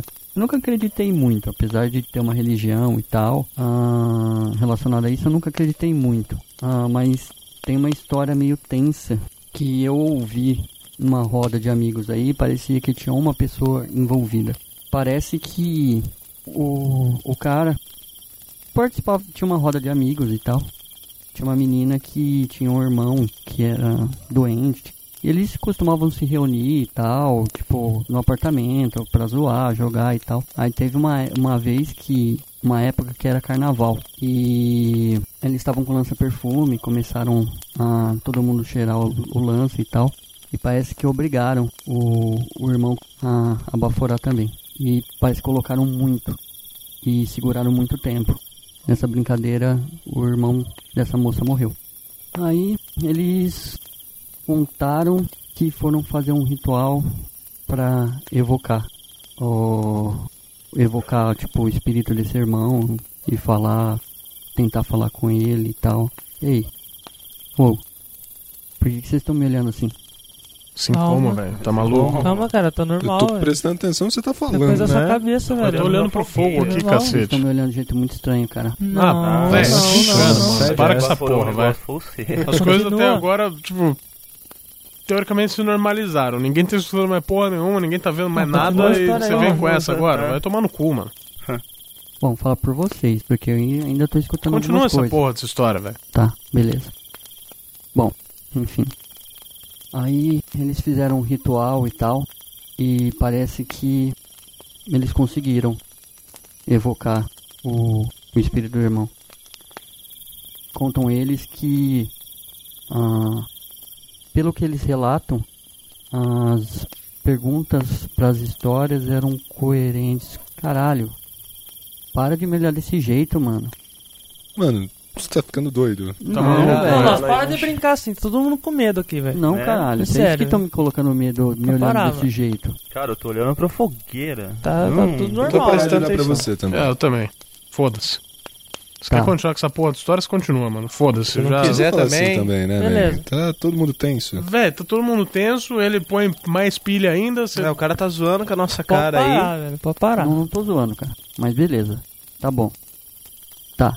E aí eles responderam. Parece que o irmão respondeu várias perguntas relacionadas ao acontecido. E no final do ritual o copo quebrou. Porra, mano. Caralho. Eu já falei pra vocês parar de me olhar assim. Olhar como, Nossa, velho? Para, cara. mano. Sério, Não, agora, não, agora tá não, ficando não, chato, não, velho. não, Para. não. Ah, ó. Para com essa porra. Eu não vou falar nada. Não, vai lá, vai lá. Você Não, precisa esfriar a cabeça, Né? mano. Mano, o que, que, que tá acontecendo com o Lost, cara? Ele tá meio muito estranho. Tá Faz uma estranho. meia Ah, hora cara, que ele tá é- estranho. ele tá né? Será que tá estressado. zoando ele com se nossa Fala estressa baixo, senão ele vai ouvir, gente. Será que tá zoando com a nossa cara?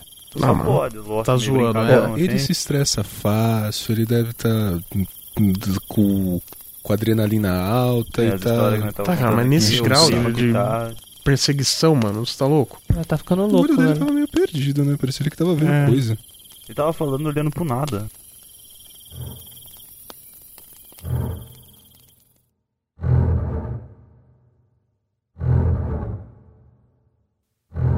Desculpa se agora a tinta da caneta tá vermelha.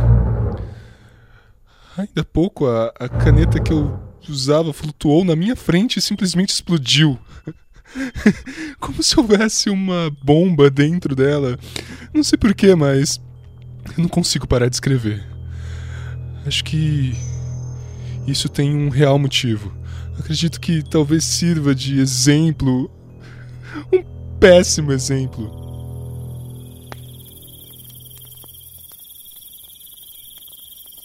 Cara, quando eu tinha uns 14 anos, um amigo meu chamou pra ir numa igreja. Eu nunca tinha ido numa igreja. Provavelmente era católica, né? Sei lá.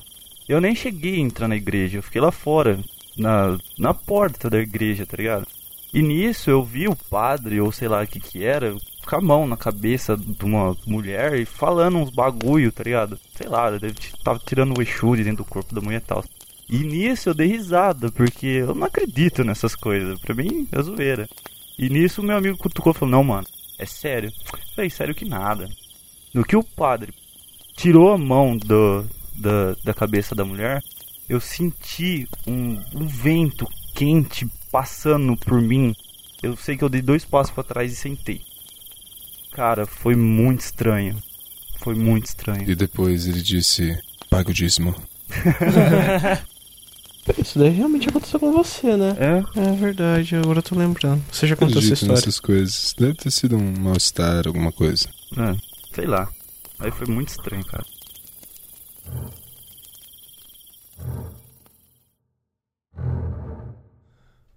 Parece maldição. Não amanhece. Eu tô com medo.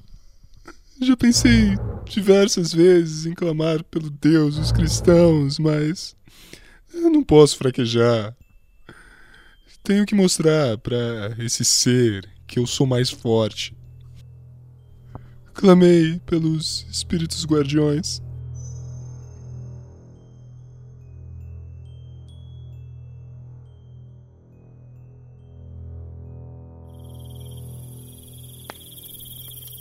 Galera, ah, tem uma aí. Ah, vocês provavelmente já devem ter ouvido falar sobre a Mata Correia. Ouvisto é muito foda. Eu criei esse verbo, é ver e ouvir ao mesmo É, tempo. ouvisto. Vocês provavelmente já devem ter ouvido falar sobre a Mata Correia lá em Matão. Sim, sim. E o que que aconteceu? Uma vez, tipo, eu tinha ouvi, ah, ouvido a lenda e fui eu e um amigo meu até essa mata pra ver se era real ou não, porque tipo, eu não acreditava, mas eu queria ver com meus próprios olhos. É, porque ver com o ouvido é foda. Perseguição com a lei agora, hein, cara. O Loja Morta saiu pra todo lei. assim, tipo, ah, eles estão Perseguição. olhando para mim. Perseguição ortográfica, né? Da perseguição ortográfica. E aí a gente chegou lá, cara, e realmente é muito sinistro aquela casa. Ah, a gente entrou, subiu até o segundo andar, que de lá dá pra você ver todo um campo. E só que como tava de noite, a gente só via ao longe as luzes da cidade e um breu só. E aí eu re- reparei que tava passando uma luz branca de um lado pro outro. E nesse exato momento, a gente escutou o sino começar a bater, mas bater sem parar. A gente desceu correndo, foi lá embaixo, o sino não tinha. tava sem aquele pêndulo que fica no meio dele, então não teria como ele estar badalando. E o meu amigo falou que ele tava sentindo alguma coisa. E ele falou que ele apanhou.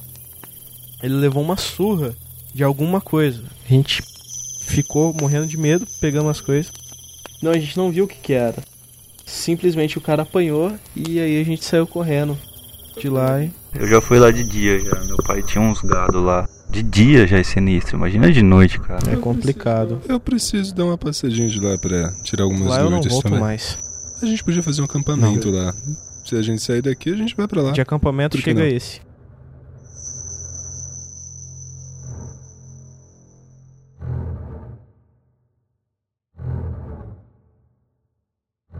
Agora há pouco eu ouvi um som horrível.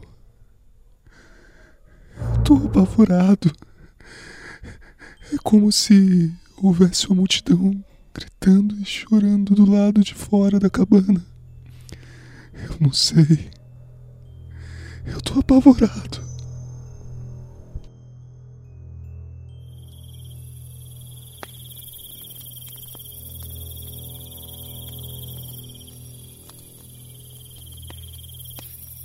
Eu me lembrei de uma, uma agora. Minha irmã me contou faz muito tempo.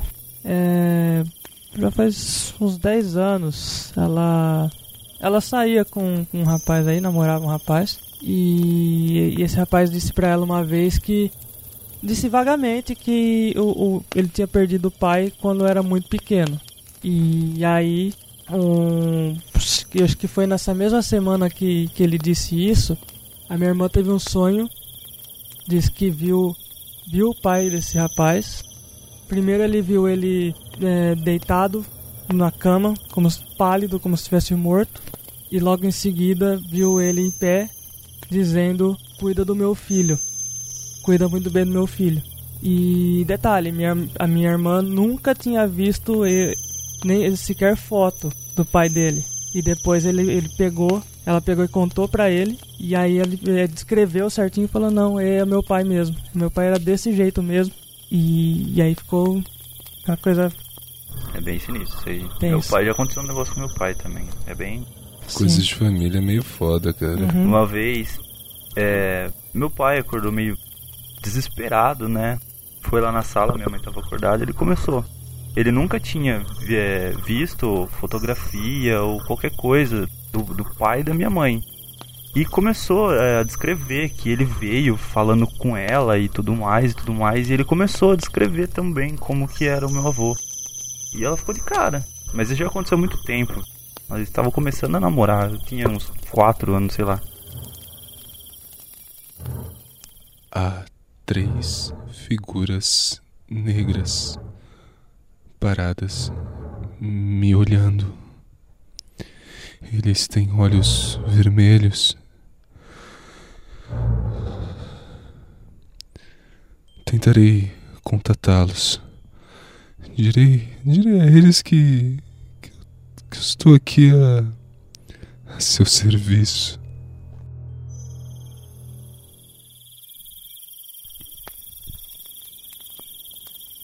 Sabe que. Pera aí. Nossa, tá demorando, né, cara? Né? Bom, mas por um lado é bom pra ele esfriar a cabeça e tal. Ele tava. mas ele saiu- tudo isso de Ele tempo. Ele saiu meio puto daquilo. Ah, né? sim, Então, mas ele tava numa brisa errada. Deixa ele esfriar a cabeça e ele volta melhor. Mas vamos esperar mais um pouco. Vamos esperar mais um pouquinho. Não tô afim de sair daqui agora. Eu Né? lembrei. Nem eu. Eu lembrei de uma. Porque eu lembrei do Lost aqui, eu lembrei que. Bom, a gente vivia assim no meio espírita e tal. Tinha muitos amigos espíritas e. Uma vez uma amiga nossa em comum chamou um amigo meu e mais o, Together na casa de, dela porque ela falou que o clima lá tava foda e tal e os pais brigando, o irmão brigando, tava bem tenso mesmo, sabe?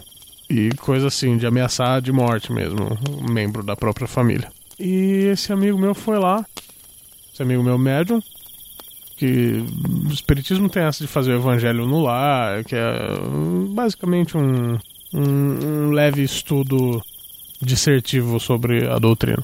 E eles foram lá, fizeram o evangelho, família católica e tal. E esse meu amigo descreve que viu uma, uma mulher com um vestido.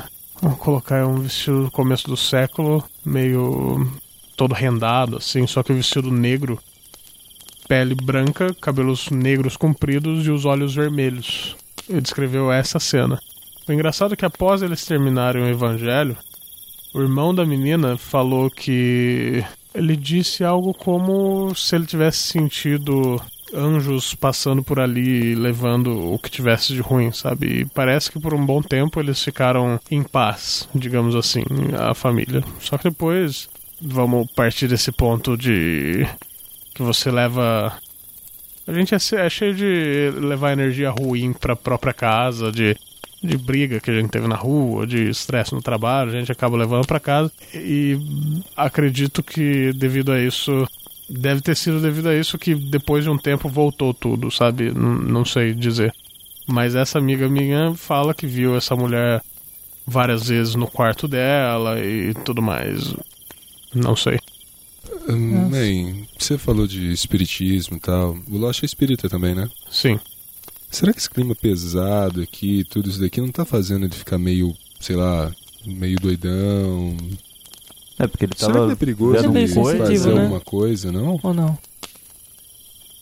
Cara, eu ainda acho que a gente tem que deixar ele respirar um pouco. Daqui a pouco a gente vai procurar ele. Enfim. Bom. Tá Tá, meio né? inquieto, o Suede, tá? Pois é. Então, falando de espírito, né? O aconteceu comigo uma vez. Quando meu avô faleceu, é, eu e meu avô, a gente dormia no mesmo quarto, né? Aí, quando ele faleceu, né? Ele teve parada respiratória. é, a minha mãe, no dia seguinte, ela já desmontou a cama lá do quarto. Desmontou. Aí nesse dia eu sonhei com ele. Ele tava, entrou lá no quarto puto da vida, falando: Ah, cadê minha cama? Vocês colocaram minha cama, tiraram minha cama daqui onde eu vou dormir agora. E tipo, parecia real mesmo. Sim. E aí depois eu contei pra minha mãe, ela falou: Nossa, Coincidência ou não, né? É, É. Um dia eu fui dormir na casa do meu pai, aconteceu umas coisas bem bizarras. uhum. Que ele contou pra mim uma história que ele não tinha contado. Ele falou que não contou pra ninguém, uma série de acontecimentos aí. Que quando eu era bem novinho, tinha né, uns cinco meses, eles moravam no Turvo. E quando ele saiu, um dia de manhã pra ir trabalhar, a toalha dele tava no varal banhada em sangue. Saca? Como se alguém tivesse feito algum trabalho pra ele, algum despacho. Beleza. E aí ele me contou também que... Beleza. Não, não, aí Que beleza, beleza. continuando, continuando a história, né? E quando eu era bem novinho também, que não entendia direito, eles sempre brigaram muito, né? Minha mãe e meu pai. E teve um dia que ele disse que ele estava na sala de boa. Minha mãe chegou, assim, começando uma discussão, agarrou ele pelo pescoço, eh, subiu por cima dele, assim, meio que enforcando, fazendo força. E minha mãe não é violenta, saca? Minha mãe não é violenta. Nossa. Se agarrando, cravando as unhas. Minha mãe sempre teve unhona. Cravando as unhas no pescoço e tentando enforcar ele. Aí, do nada, ela saiu e foi pro quarto. De um tempo, deu muito rápido, ela voltou. E meu pai questionou o que estava acontecendo. E minha mãe não sabia de nada. Assim, tipo, e aquilo não tinha acontecido. Nesse mesmo dia que eu dormi lá, eu acordei de manhã, de madrugada, procurando meu pai. Meu pai não tava na casa, não sei. Só que aí eu já não sei se isso foi um sonho meu. Porque eu acordei, procurei, procurei. Aí, do mesmo jeito que eu procurei, ele não tava em nenhum lugar. Eu fui ao banheiro, ele tava no banheiro. Eu fui no quarto, ele tava no quarto. Ele tava em vários lugares da casa ao mesmo tempo. Nossa. Só, só que eu acordei umas três vezes essa noite, é, nessa mesma manhã. E na madrugada, a hora que eu acordei, ele tava realmente no banheiro. Foi uma coisa bem estranha mesmo. Muito Porra. bizarro. Você é louco.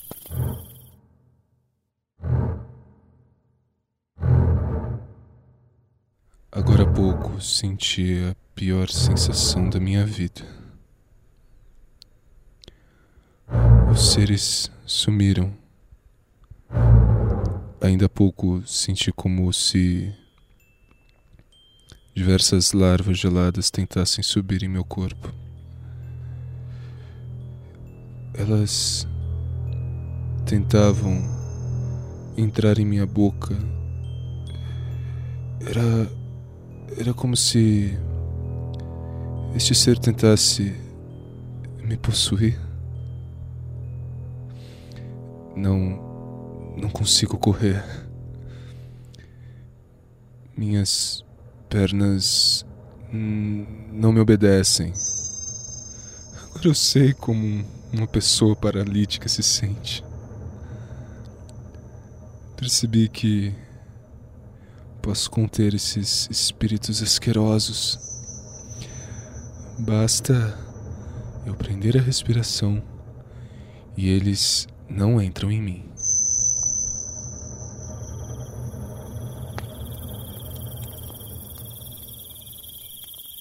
Cara, já foi um pouquinho de tempo que o Lost saiu daqui. Verdade, né, velho? Cara, na Será boa. que aconteceu? É, ele não voltou ainda agora, eu tô Na começando boa, a ficar Eu já fiquei preocupado, cara. preocupado já. A gente vai ter que sair daqui. Ah, Tá, mas vamos entrar, vamos entrar todo mundo junto, cara. é.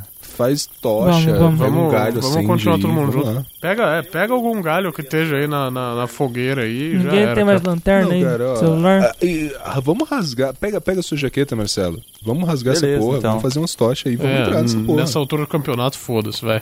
Faz essas tochas aí, então.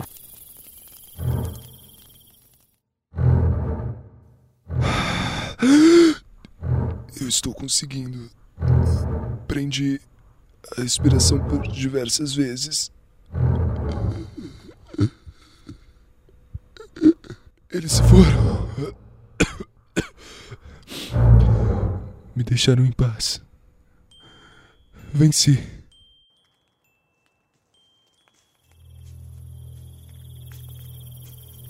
Cara, a gente tá andando já faz 10, 15 minutos, a gente tá indo, voltando, parece que a gente tá no mesmo lugar. Calma, calma. E, e se a gente for pra direção que eu vi aqueles três caboclos andando lá? Legal, legal, Nossa, né? ótima Nossa. ideia sua. Ah, velho, Porra. tem outra opção? Nosso amigo sumiu. E aí? E se tiver com esses filhos da puta aí? A gente não sabe, cara. Seguinte, cada um procura um pedaço de pau, sei lá, que dê pra bater em Pedra, alguém. É, leva alguma coisa, foda-se, cara. se a gente achar alguma coisa que ameaça a gente, a gente desce pau. Se tiver arma, fazer o quê? A gente morre. Não, demorou, Risco. demorou, demorou. Simplesmente, né? Ah, Hum. legal. Demorou, demorou. Pera aí, eu acho que eu tô vendo alguma coisa ali, velho. É uma cabana, Aonde? mano, é uma Vamos, cabana. vamos lá, vamos lá. Onde isso? Caralho. Ali, ali, ó, ali na frente, cara. Filha da puta achou a cabana e tá querendo se esconder lá. Ia ser muito filho da puta, né, cara? Porra. Não, vamos lá, vamos lá, foda-se. Vamos, vamos. Essa altura do campeonato gente não tem pra onde correr. Bora pra lá.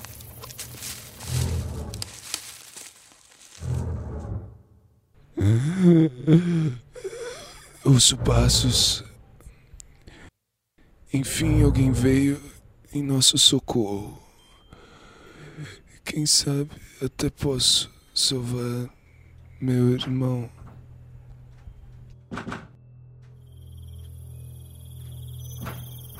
Cara, puta, tá, tá, tá, tá trancado essa droga aqui. Trancaram o caralho, velho. É, dá uma pesada Beleza, nessa porra. beleza, beleza. Ninguém vai Só me sentir apoia falta aqui, mesmo. só me apoia aqui. Puta que Caralho, mano, o que aconteceu aqui, velho? Nossa!